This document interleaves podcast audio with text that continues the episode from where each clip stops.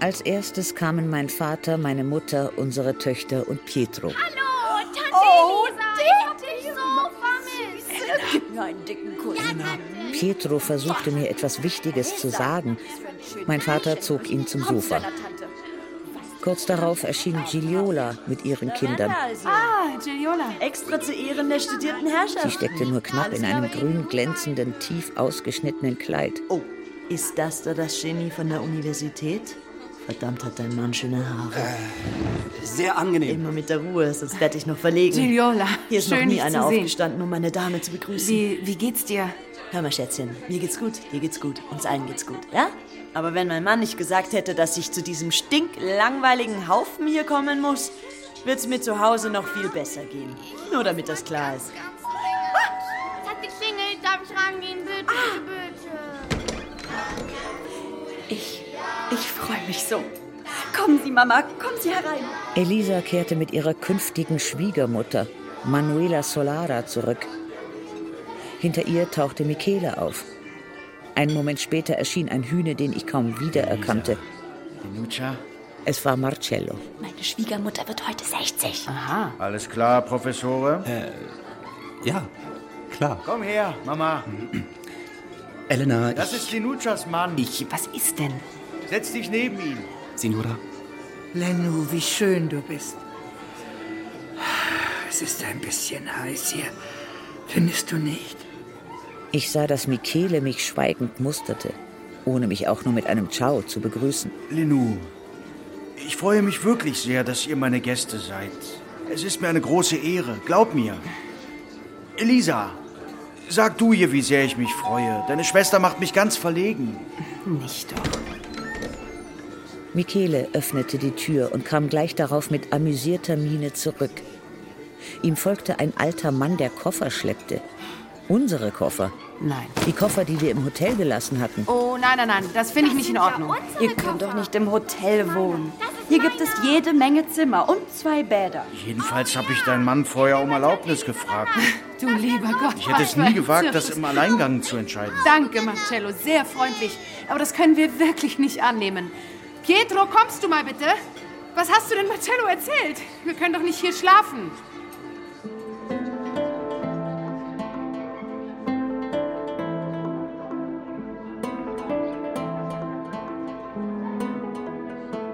Die Neapolitanische Saga von Elena Ferrante.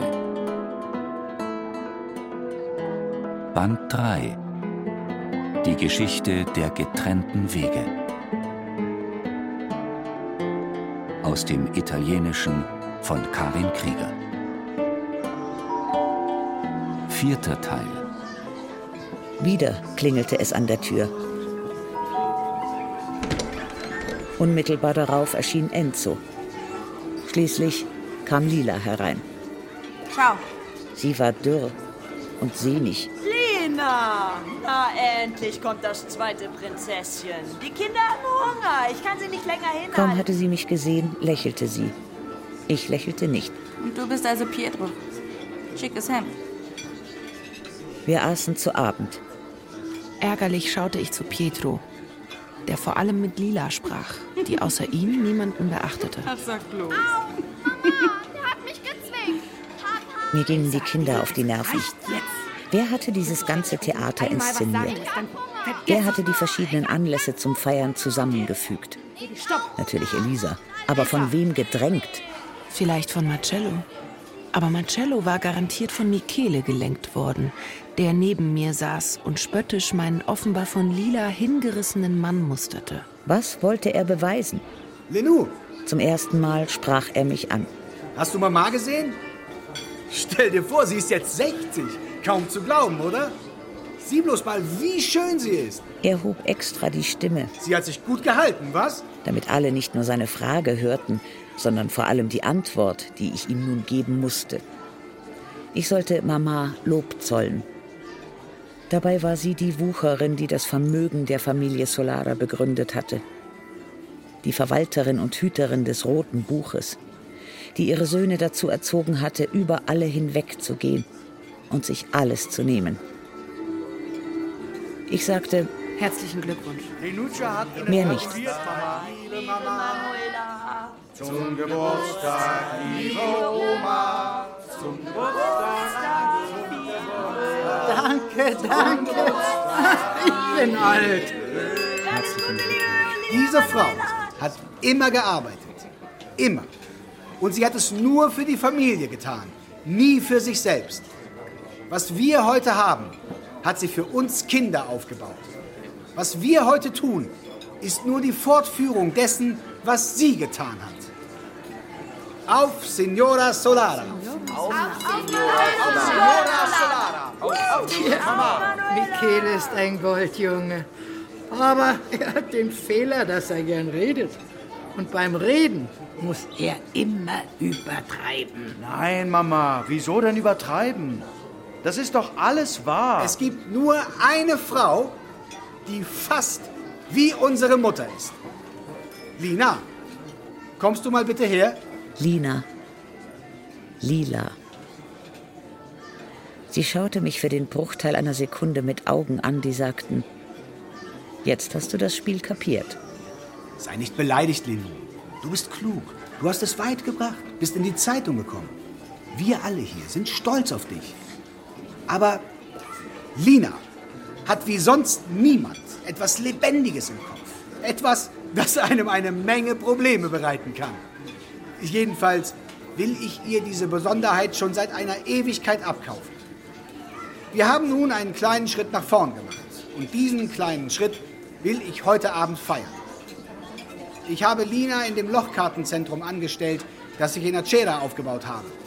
Eine hochmoderne Anlage, die ich euch, falls dich und den Professoren das interessiert, schon morgen zeigen kann.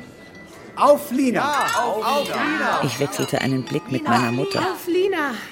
Sie sah so aus wie immer dann, wenn sie sich mühsam beherrschen musste, mir keine Ohrfeige zu geben. Elena, ich muss dir was geben. Bist du schon mal Flugzeug geflogen? Nein. Wir schon. Nach Deutschland. Rate mal, wen wir in Düsseldorf getroffen haben. Äh, keine Ahnung. Elisa, wen denn? Antonio. Aha. Er lässt dich herzlich grüßen. Ge geht es ihm gut? Ausgezeichnet. Er hat mir ein Geschenk für dich mitgegeben. Ich hole es schnell. Wer ist denn Antonio? Einer unserer Beschäftigten. Ein früherer Freund ihrer Frau. Aha. Hier. Mach es auf. Alle Augen waren auf mich gerichtet. Als sie sahen, dass Antonio, der Sohn der verrückten Melina, der des Lesens kaum mächtige, gewalttätige Knecht der Solara-Brüder, mir ein Buch geschickt hatte, waren sie enttäuscht. Dann bemerkten sie, dass ich rot wurde. Wusstest du nichts davon? Nein. Das war nicht irgendein Buch. Freust du dich? Riesig. Das ist der Roman, den Lenuccia geschrieben hat, aber auf Deutsch. Seht ihr, wie berühmt sie ist? Das ist unsere Mama. Ich hab's euch immer schon gesagt. Darf ich mal? Das Einzige, was man versteht, ist Elena Greco. Ach ja? Gib her. Moment, Lina, jetzt hab ich es. Na, gib schon her. Was ist? Kannst du etwa Deutsch? Dann geh mir nicht auf den Wecker. Lass mich mal sehen. Ich will genau wissen, was Lino da geschafft hat. Bravo, Lino. Herzlichen Glückwunsch zu allem. Dem Buch, dem Mann, dem Mädchen. Was du bekommen hast, hast du verdient. Du hast es dir erarbeitet, ohne irgendwem weh zu tun, ohne mit den Männern anderer Frauen rumzumachen. Mit dieser Ja. blöden Kuh habe ich mir was Schönes Danke. Jetzt muss ich wirklich los. Los, Kinder, wir müssen los. Wir Leona, gehen wir müssen doch erst auf den Nachtisch von deinem Vater essen. Dann gehen Dann wir. gehe ich eben allein. Ich fühle mich nicht wohl. Du setzt dich auf der Stelle hin! Komm, Giuliola. Wir holen zusammen die Torte. Mir ist heiß. Euch auch?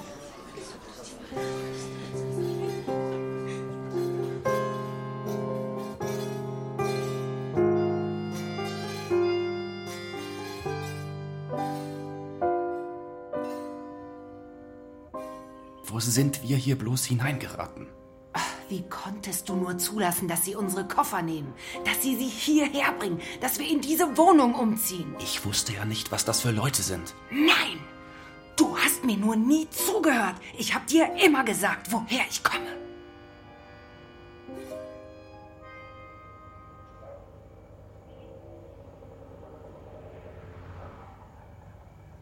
Am folgenden Tag stand ich in aller Frühe auf, packte die Koffer und wollte sofort zurück nach Florenz.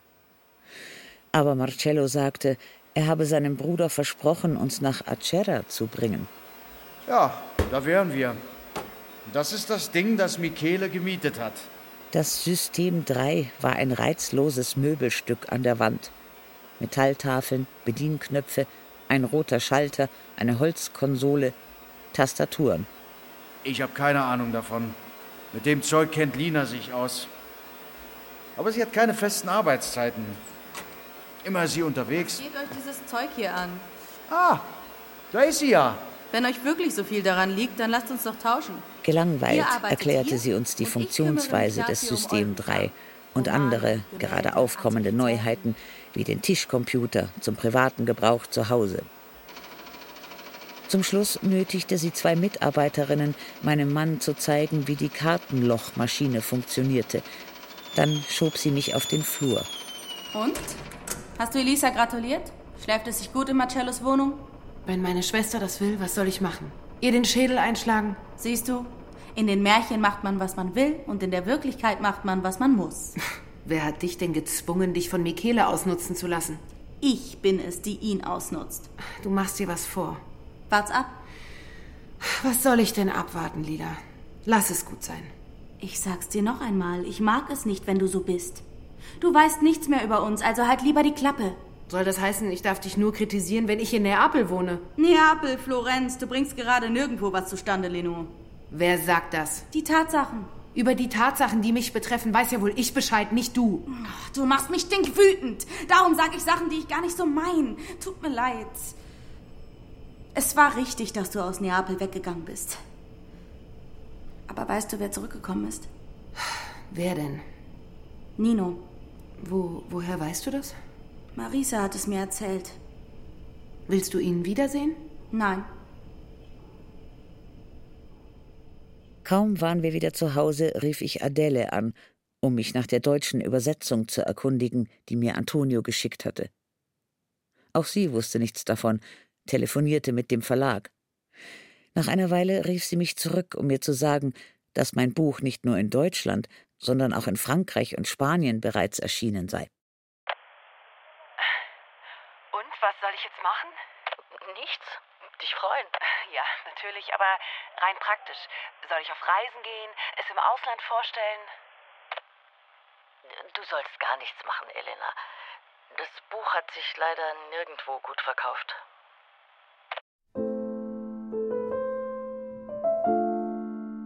Dann geriet Pietro in den Mittelpunkt einer schlimmen Geschichte.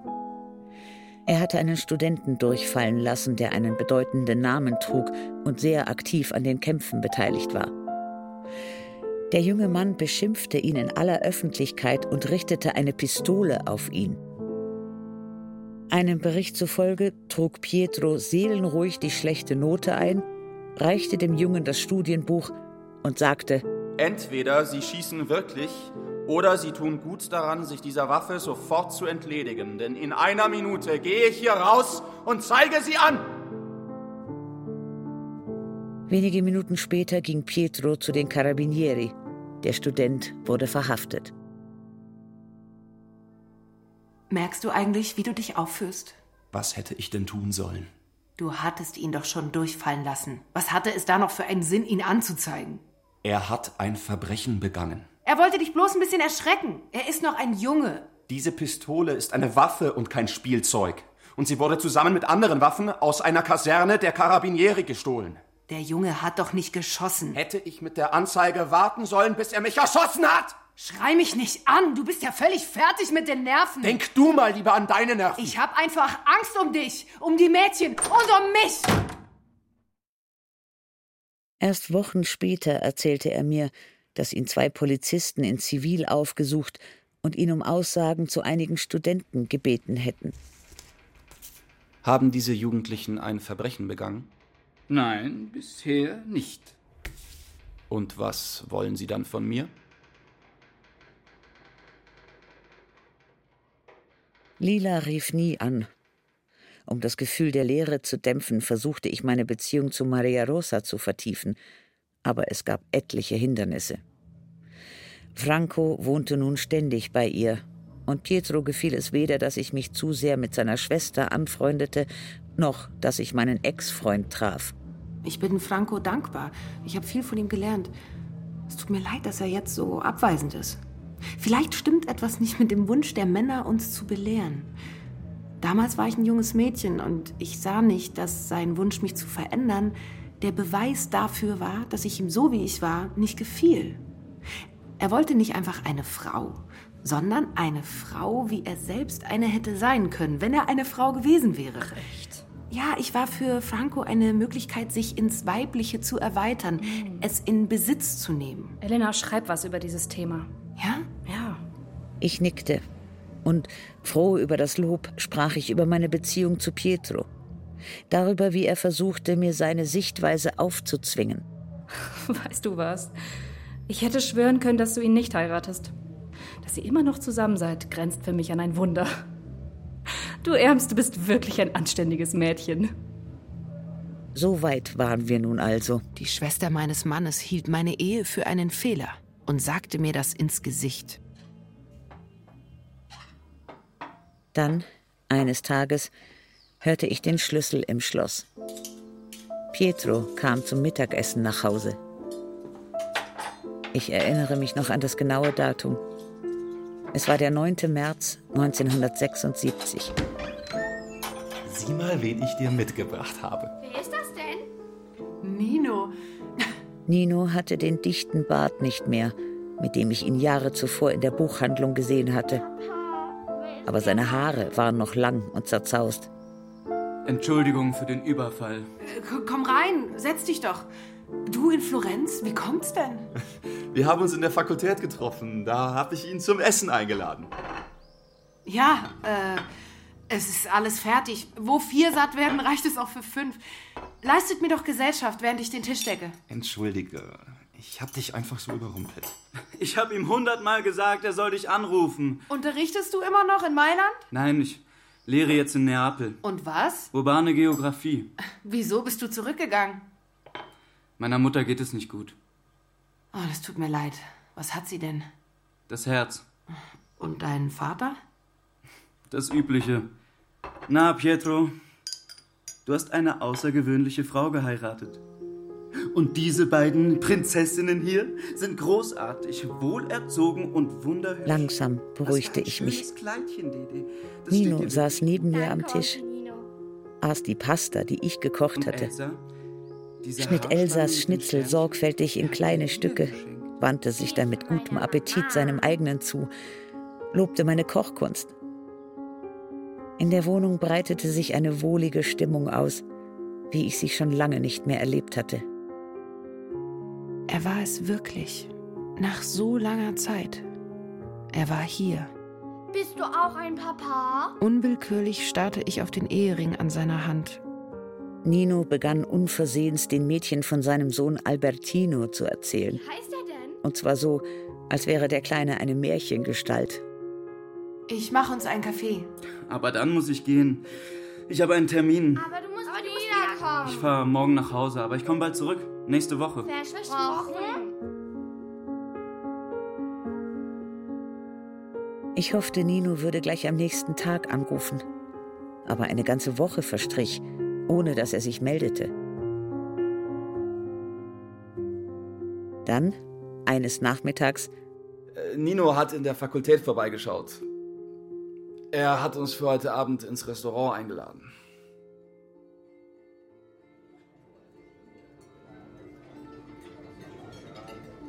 In der Trattoria wurden wir freudig empfangen. Nino kannte den Besitzer, die Kellner. Wie kommt es denn, dass gar nichts mehr von dir erschienen ist? Ich habe was anderes gemacht. Dein Buch damals war großartig. Danke. Das meine ich wirklich so. Du konntest schon immer gut schreiben. Äh, Schreibst du jetzt gerade was? In meiner Freizeit. Einen Roman? Ich weiß nicht, was es ist. Worum geht es denn? Um, um Männer, die Frauen produzieren. Gut. Abwarten. Beeil dich. Ich will bald was von dir lesen. Pietro, du musst dafür sorgen, dass deine Frau mehr Zeit für sich hat. Sie hat den ganzen Tag zur Verfügung. Ich meine das ernst. Wenn du es nicht tust, machst du dich nicht nur auf menschlicher Ebene schuldig, sondern auch auf politischer. Und worin soll mein Verbrechen bestehen? In der Vergeudung von Intelligenz. Elena kann ihre Intelligenz kultivieren, wann und wie sie will. Hauptsache, sie stiehlt nicht ausgerechnet meine Zeit. Wenn sie nicht deine stehlen darf, wessen dann? Wenn die Aufgabe, die wir uns stellen, von wahrer Leidenschaft beseelt ist, dann kann uns nichts davon abhalten, sie zu Ende zu führen. Ja, mein Mann will sagen, dass ich mich für nichts wirklich interessiere. Und ist das so? Ich weiß nicht. Ich weiß überhaupt nichts. So, das sind jetzt genug Pfannkuchenkinder. Nein, das ist Hört mal, ich esse nur noch einen, eure Mama auch, euer Papa auch und ihr noch zwei. Wir brachten Nino ins Hotel. Und in genau 30 Tagen. Unterwegs hörte ich den leicht beschwipsten Reden der beiden Männer zu, ohne ein Wort zu sagen. Wozu Geld zum Fenster rauswerfen? Wir haben ein Gästezimmer. Ja, Beim nächsten Mal kannst du bei uns wohnen. Also nur keine falsche Bescheidenheit. Vor nicht einmal einer Stunde haben wir festgestellt, dass Elena mehr Zeit für sich braucht. Und jetzt willst du ja auch noch meinen Besuch aufhalsen. Ich würde mich freuen. Dede und Elsa auch. Ciao. Aber sobald wir allein waren, sagte ich zu meinem Mann, Bevor du irgendwelche Einladungen aussprichst, könntest du mich wenigstens fragen. Ich dachte, du freust dich. Die 30 Tage verflogen fast zu schnell. Ich vergaß meine Schwester, dachte nicht mehr an Lila, telefonierte nicht mit Maria Rosa. Ich schrieb nur, mit großem Eifer. Ich zerbrach mir den Kopf über die erste und die zweite biblische Schöpfungsgeschichte. Aber der Monat verging, ohne dass Nino sich meldete. Dann fragte ich Pietro. Was? Ihr habt oft miteinander telefoniert? Ja, Und warum hast du mir das nicht erzählt? was denn? Dass ihr oft miteinander telefoniert habt. Es ging um berufliche Belange. Na, gut, wenn ihr jetzt so dicke Freunde seid, dann ruf ihn doch mal an und frag ihn, ob er geruht, uns mitzuteilen, wann er kommt. Muss das denn sein? Pietro rief ihn nicht an. Aber mit einer Woche Verspätung rief Nino an. Ja, bitte? Ist Pietro nicht da? Doch. Pietro! Nino für dich! Sie unterhielten sich lange. Zunehmend schlecht gelaunt hörte ich Pietros lautes Lachen.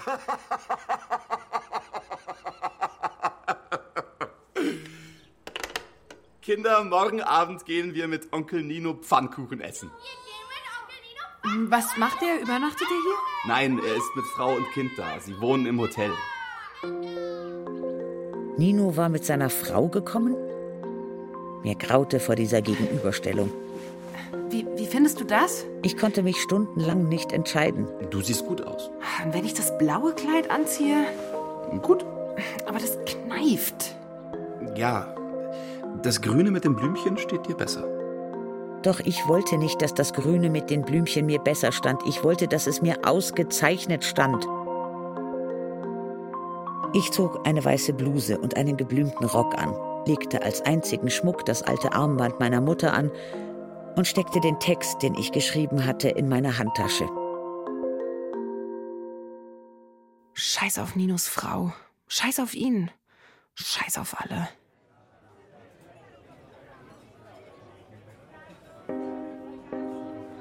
Nino stellte uns seiner Frau Eleonora vor. Und meine Laune schlug um. Doch, sie hatte ein hübsches Gesicht und schöne schwarze Haare. Aber sie war kleiner als ich und ich war ja nicht groß.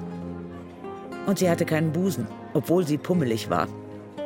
Und sie trug ein knallrotes Kleid, das ihr überhaupt nicht stand. Aber vor allem bewies sie im Laufe des Abends, dass sie ungebildet war und gern schlecht über alles und jeden redete.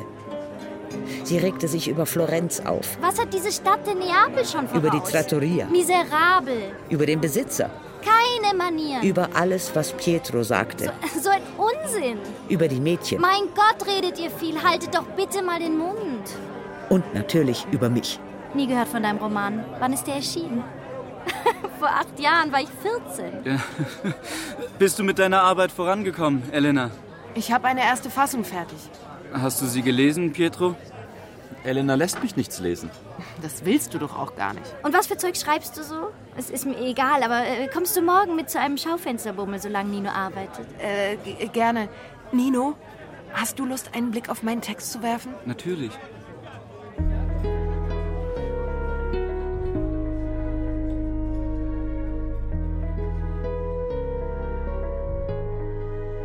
Ich tat kein Auge zu. Am Morgen dachte ich resigniert daran, dass ich zu der Verabredung mit Eleonora musste. Um zehn wollten wir uns vor dem Hotel treffen.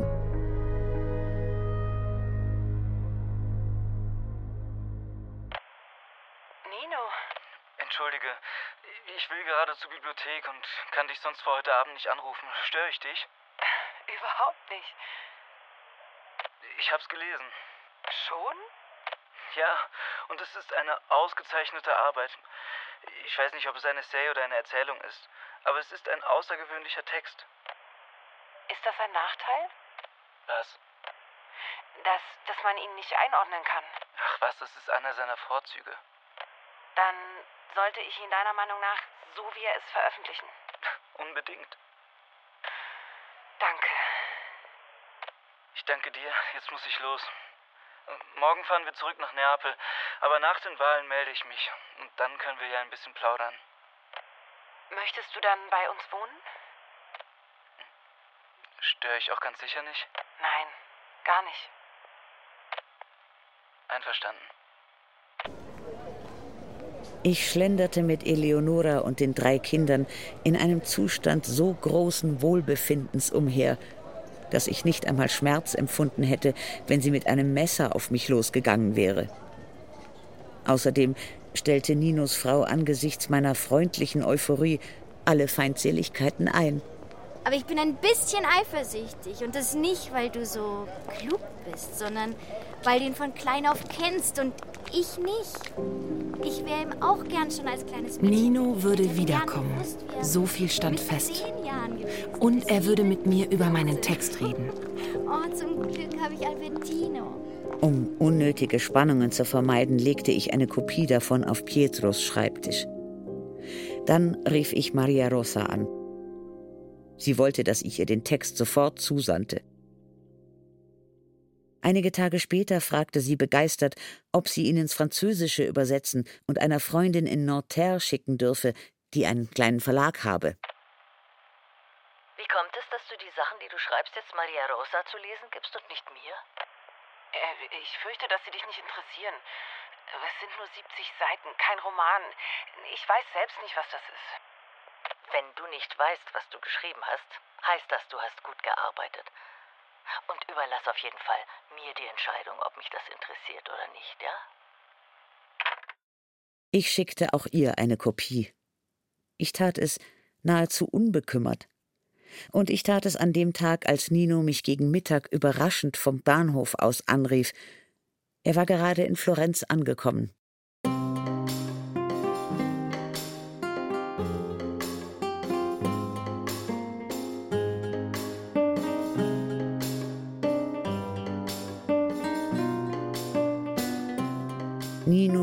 Ganze zehn Tage. Ich war schüchtern, brav, einsilbig und sorgte nur dafür, dass er gut zu essen hatte und sich wohlfühlte. Er blödelte viel mit Pietro herum, auch mit Dede und mit Elsa. Wir hatten nur ein einziges langes Gespräch und das drehte sich ganz um meinen Text. Für dich ist die Frau in der biblischen Erzählung nicht anders als der Mann. Sie ist der Mann selbst? Ja, Eva kann nichts, weiß nichts und hat keine Materie, um außerhalb von Adam Eva zu sein. Eva ist ein weiblicher Adam. Und das göttliche Werk ist so gut gelungen, dass sie selbst nicht weiß, wer sie ist. Sie besitzt keine eigene Sprache, hat keinen eigenen Geist, keine eigene Logik. Ein schrecklicher Zustand. Maria Rosa hat der Text auch gefallen.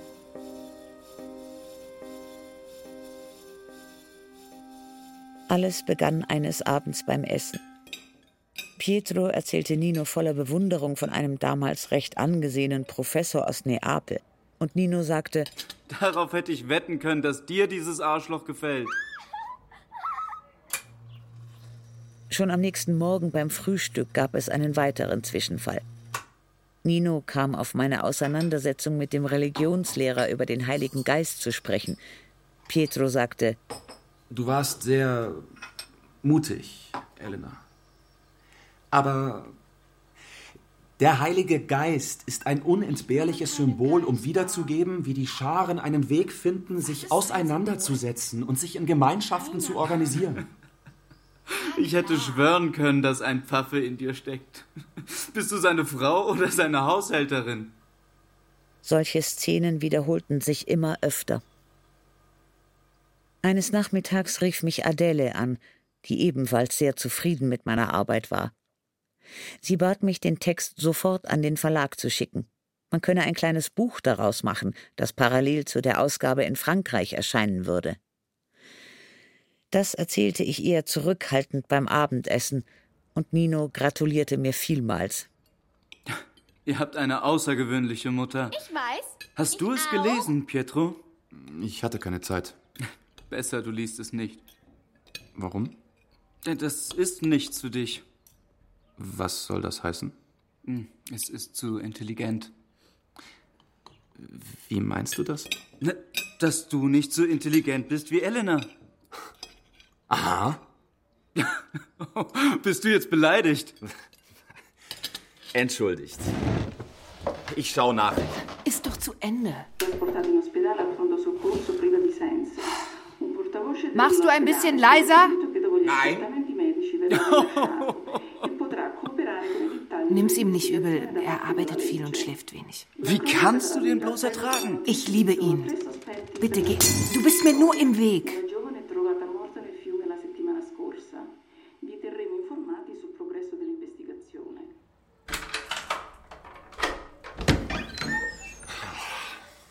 Einmal kam Pietro besonders bedrückt aus der Universität nach Hause.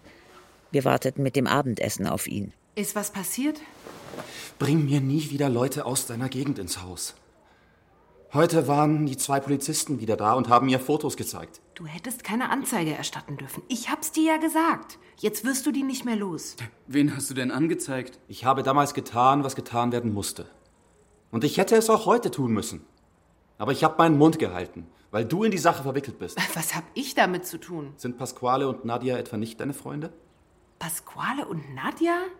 Die Polizisten haben mir Fotos von Terroristen gezeigt. Und darunter waren auch ihre. Dann bist du also ein Polizeispitzel? Weiß dein Vater davon? Und deine Schwester? Kommt, wir essen. Hör schon auf, Nino. Wieso denn ein Spitzel? Pietro, nur du und ein paar blöde Polizisten können annehmen, dass Nadia Galliani beim bewaffneten Kampf mitmacht. Was für ein Schwachsinn.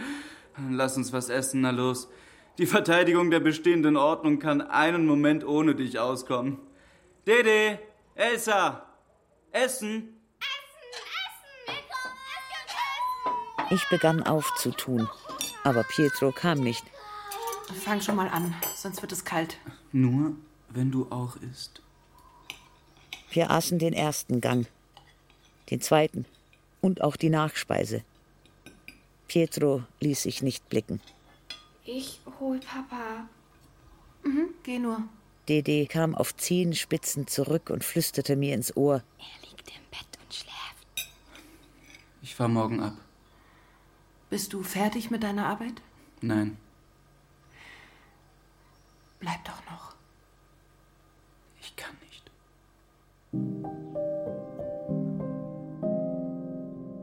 Die Mädchen schliefen vor dem Fernseher ein. Ich trug sie ins Bett. Als ich zurückkam, war Nino nicht mehr da. Er hatte sich in sein Zimmer zurückgezogen. Ich schminkte mich ab, wusch mich, zog mein Nachthemd an. Ich schaute nach Pietro.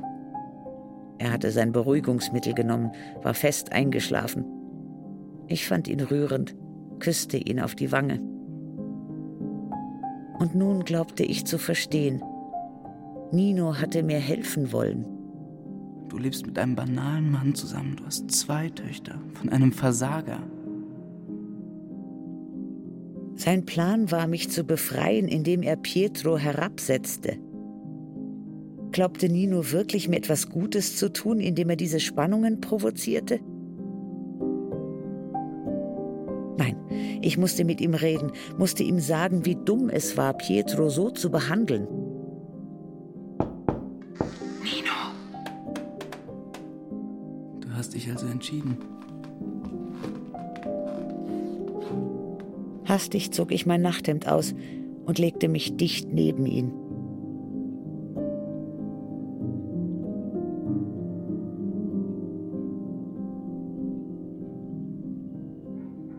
Gegen vier Uhr morgens kehrte ich in mein Bett zurück.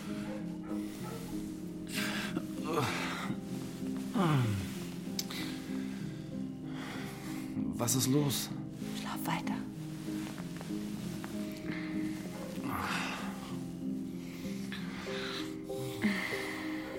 Ich war wie betäubt, spürte Ninos Hände und Küsse noch immer überall auf meinem Körper.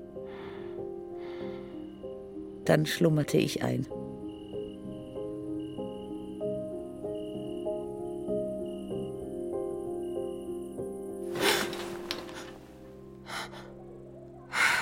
Was hatte ich getan? Ich stand auf, duschte ausgiebig, föhnte mir die Haare, schminkte mich sorgfältig und zog ein schickes Kleid an. Wo musst du denn hin? Nirgendwo hin. Du siehst sehr gut aus. Nicht deinetwegen. War sehr müde gestern Abend. Ja, und auch sehr unhöflich. Ich werde ihn um Entschuldigung bitten. Du solltest vor allem mich um Entschuldigung bitten. Entschuldige. Er fährt heute ab. Dede schaute herein, barfuß. Guten Morgen, Mama. Ich holte ihre Hausschuhe, weckte Elsa, die mich wie üblich noch mit geschlossenen Augen abküsste. Wie gut sie roch, wie weich sie war. Ich hörte Geräusche im Flur. Es war Nino. Ich schob ihn ins Bad. Bleib noch. Ich kann nicht. Dann komm wieder. Schwöre, dass du wiederkommst. Ja, Und ruf mich an. ja. Sag, dass du mich nicht vergisst. Sag, dass du mich nicht verlässt. Ja, Sag, dass du mich liebst. ich liebe dich. Sag's nochmal. Ich liebe dich. Schwör, dass das keine Lüge ist. Ich schwöre.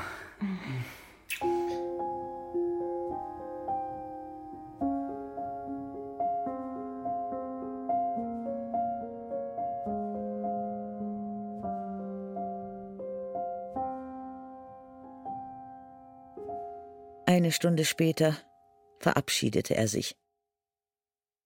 Sobald ich allein war, kehrte die Gewissheit zurück, dass ich Nino nie wieder sehen oder hören würde. Und dazu eine weitere. Ich konnte nicht länger mit Pietro zusammenleben. Elena, ich wollte nur kurz wissen, wie es dir geht. Gut. Was machst du?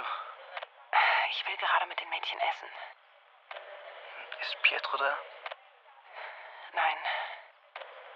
Hat es dir gefallen, mit mir zu schlafen? Ja, Sehr? wirklich sehr. Ich habe keine Telefonmünzen mehr. Ja, gut, ciao. Danke für den Anruf. Ich war zufrieden mit mir, mit meiner Selbstbeherrschung. Drei Stunden später rief er erneut an. Warum bist du so kalt? Ich bin nicht kalt. Heute Morgen hast du verlangt, dass ich dir sage, dass ich dich liebe. Und ich habe es dir gesagt, obwohl ich es aus Prinzip zu niemandem sage. Nicht mal zu meiner Frau. Das freut mich. Und? Liebst du mich? Ja, Schläfst du heute Abend mit ihm? schläfst du denn nicht mit deiner Frau? Eleonora ist mir völlig egal.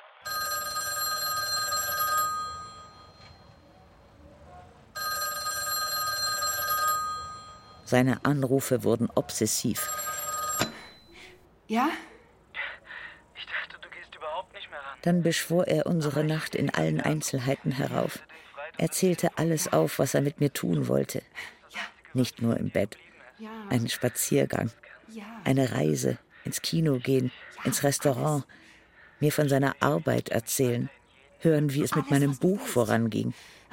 Verdammt, ich, ich fahre bald in Urlaub. In, in einer Woche bin ich mit den Mädchen und Pietro am Meer.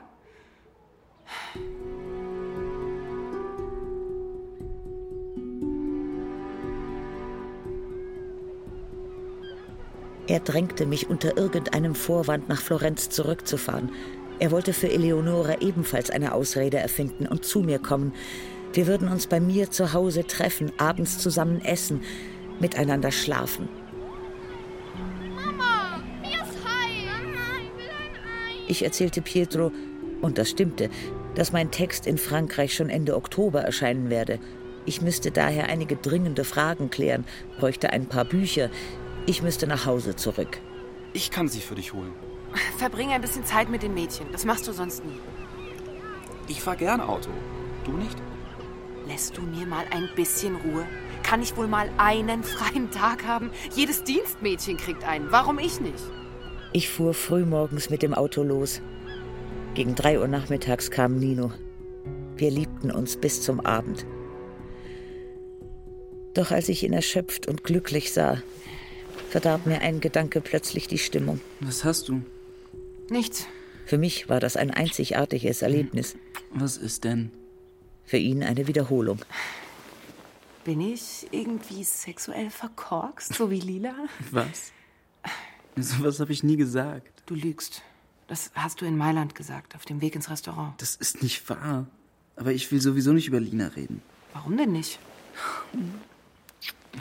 Was soll denn das? Hm? Lass mich in Ruhe. Im Oktober bin ich für fünf Tage in Montpellier zu einer Tagung. Schön, viel Spaß. Fährst mit deiner Frau hin? Ich will mit dir fahren. Ausgeschlossen. Warum? Wir begannen unsere Situation zu erörtern. Zum ersten Mal sagten wir Wörter wie verheiratet, Kinder. Wir waren verzweifelt, hatten Sex, waren wieder verzweifelt. Hallo Mama, ich hab dich Bei meiner Rückkehr wurde ich überschwänglich von Elsa und Dede begrüßt. Pietro musterte mich schlecht gelaunt. Hast du deine Bücher gefunden? Ja. Und wo sind sie? Wo sollen sie denn sein? Zu Hause. Ich habe nachgeschlagen, was ich nachschlagen musste. Das ist alles. Warum regst du dich so auf? Du regst mich auf. Einige Tage rief ich Nino nicht an. Mama, mir ist Dann tat ich es sogar drei, vier Mal am Tag und ohne jede Vorsicht. Selbst Elsa, die wenige Schritte entfernt von der Telefonzelle stand, war mir egal. Es gibt nur eine Möglichkeit, mit dir nach Montpellier zu fahren. Und welche? Pietro alles zu sagen. Willst du das wirklich? Ja, aber unter einer Bedingung, dass du Eleonora auch alles sagst. Du willst, dass ich Eleonora und dem Kind wehtue? Ja, mache ich das mit Pietro und meinen Töchtern etwa nicht? Lass uns das nach Montpellier machen. Spiel nicht mit mir, Nino. Lass mir etwas Zeit, das ist nicht einfach. Ist es das vielleicht für mich? Vergiss nicht, dass dein Schwiegervater mich sehr schätzt und wenn wir unsere Beziehung öffentlich machen. Oh, bitte! Ja, führt das sowohl für mich als auch für dich zu einem Bruch mit den Airotas. Okay. Gut. Machen wir hier Schluss. Bist du dir sicher? Ja! Es ist aus zwischen uns. Mit Tränen in den Augen verließ ich die Telefonzelle. Elsa fragte, Was ist los? Hast du dir wehgetan? Mir geht's gut. Aber deiner Großmutter nicht. Am letzten Urlaubstag saß ich mit Pietro auf dem Balkon. Dede und Elsa schliefen. Seit wenigstens zehn Tagen hatte ich Nino nicht angerufen. Wie geht es deiner Mutter? Meiner Mutter? Ja. Gut. Dede hat mir erzählt, es gehe ihr schlecht. Sie hat sich wieder erholt. Hm. Ich habe heute Nachmittag mit ihr telefoniert. Deine Mutter war die ganze Zeit kerngesund. Du hältst mich für blind und taub. Ich weiß nicht, wovon du redest. Was läuft zwischen dir und Nino? Warum? Warum? Warum stellst du mir diese Frage? Du hättest sie für dich behalten sollen. Jetzt hast du alles kaputt gemacht. Du hättest einfach bloß den Mund halten müssen. Aber das schaffst du ja nicht.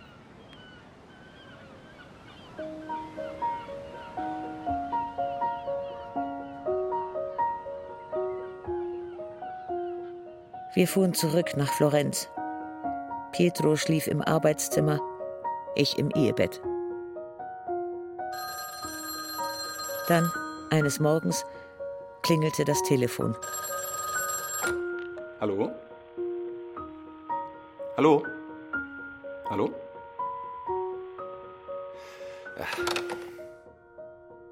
Mein Herz begann wie verrückt zu klopfen. Ich stellte mich darauf ein, zum Apparat zu laufen, um meinem Mann zuvorzukommen. Es klingelte nicht mehr. Am nächsten Tag ging Pietro in die Universität. Und ich wartete darauf, dass Nino wieder anrief. Das geschah nicht. Und so rief ich in einem Anfall von Unvernunft ihn an. Ja? Äh, äh, ciao, Eleonora, hier ist Elena Greco. Äh, geht's dir gut? Wie waren die Ferien? Was? Du bist Elena Greco, ja? Die Nutte. Diese scheinheilige Nutte. Lass meinen Mann in Ruhe und wag es ja nicht. Nochmal anzurufen, denn ich weiß, wo du wohnst. Und so wahr mir Gott helfe, ich komme und ich schlag dir die Fresse ein! Langsam begriff ich. Nino hatte mit seiner Frau gesprochen. Hast du mit Pietro gesprochen? Ich hab angefangen. Willst du einen Rückzieher machen? Nein. Mein Problem sind die Mädchen. Schick sie zu deiner Mutter. Kommt gar nicht in Frage. Dann nimm sie mit. Meinst du das im Ernst? Ja? Du würdest mich trotzdem mitnehmen, auch mit meinen Töchtern? Natürlich. Ich sprach noch am selben Abend mit meinem Mann. Nino? Gestand ihm, Was? dass Nino mein Liebhaber war. Aber ich ließ mich nicht einschüchtern. Ich war in einem solchen Freudenrausch, dass ich mich nicht im Unrecht fühlen konnte. Nur in Bezug auf die Mädchen wurde mir klar, dass alles kompliziert war. Wenn du beschlossen hast zu gehen, dann musst du deinen Töchtern das erklären. Und wenn du den Mut dazu nicht aufbringst, dann bleib. Das heißt dann nämlich, dass du selbst nicht von dem überzeugt bist, was du vorhast. Dede, Elsa, eure Mutter hat euch was zu sagen. Pietro, hör auf. Setzt euch hin und hört zu. Äh, euer, äh, euer Vater und ich, wir, wir haben uns lieb, aber wir verstehen uns nicht mehr. Und darum haben wir beschlossen, uns zu trennen. Entweder wir haben uns lieb, dann leben wir zusammen und sind eine Familie. Oder wir haben uns nicht lieb. Dann gehen wir auseinander und sind keine Familie mehr. Ich, Wie sollen sie was verstehen, wenn du hier Lügen erzählst? ich lasse euch nicht im Stich. Ich, ich habe nur... Ich, ich liebe einen anderen. Den Namen! Sag, wie dieser andere heißt!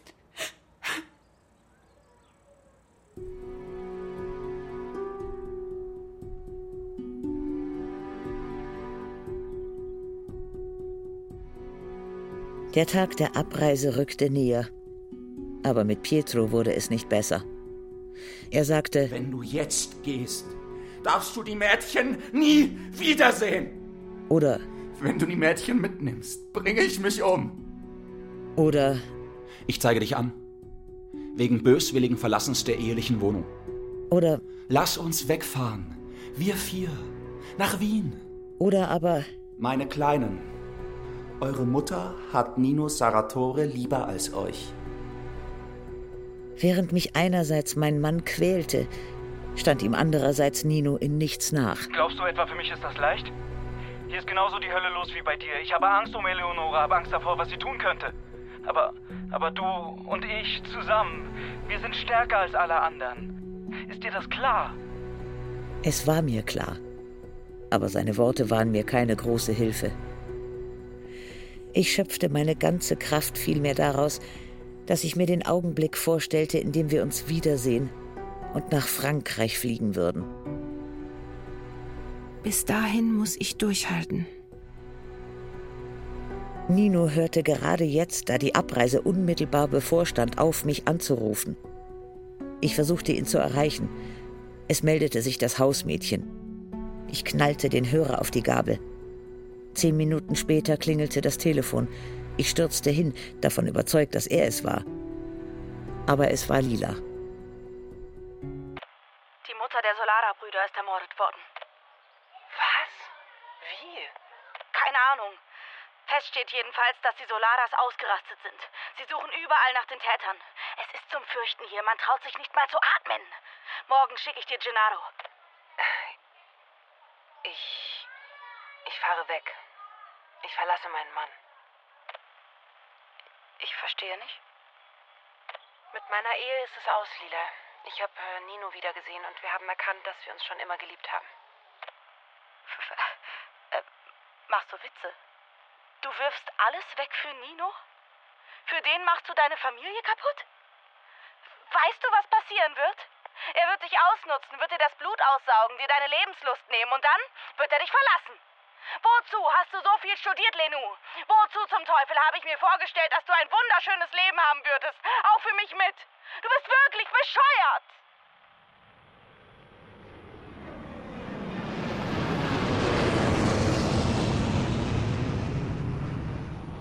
Zum ersten Mal in meinem Leben stieg ich in ein Flugzeug.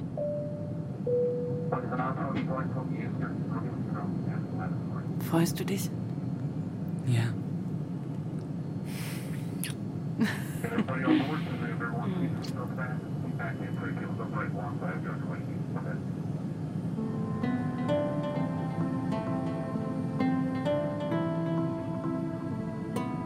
Die neapolitanische Saga von Elena Ferrante. Band 3 Die Geschichte der getrennten Wege. Aus dem Italienischen von Karin Krieger. Vierter Teil. Elena, Rosalie Thomas und Christiane Rosbach. Lila, Enea Boschen. Pietro, Jakob Gessner. Nino, Anselm Müllerschön. Eleonora, Nathalie Spinell. Sowie Linda Blümchen, Ilona Grantke, Marie Jensen, Schenja Lacher, Aurel Mantei, Clara und Jule Naumann, Annette Paulmann, Julia Riedler, Irina Wanka, Peter Weiß. Komposition Ulrike Hage. Ton und Technik Markus Huber, Gerhard Wichow, Daniela Röder, Fabian Zweck. Regieassistenz Stefanie Ramp. Bearbeitung und Regie Martin Heindl. Produktion Bayerischer Rundfunk 2022. Redaktion Katharina Agathos.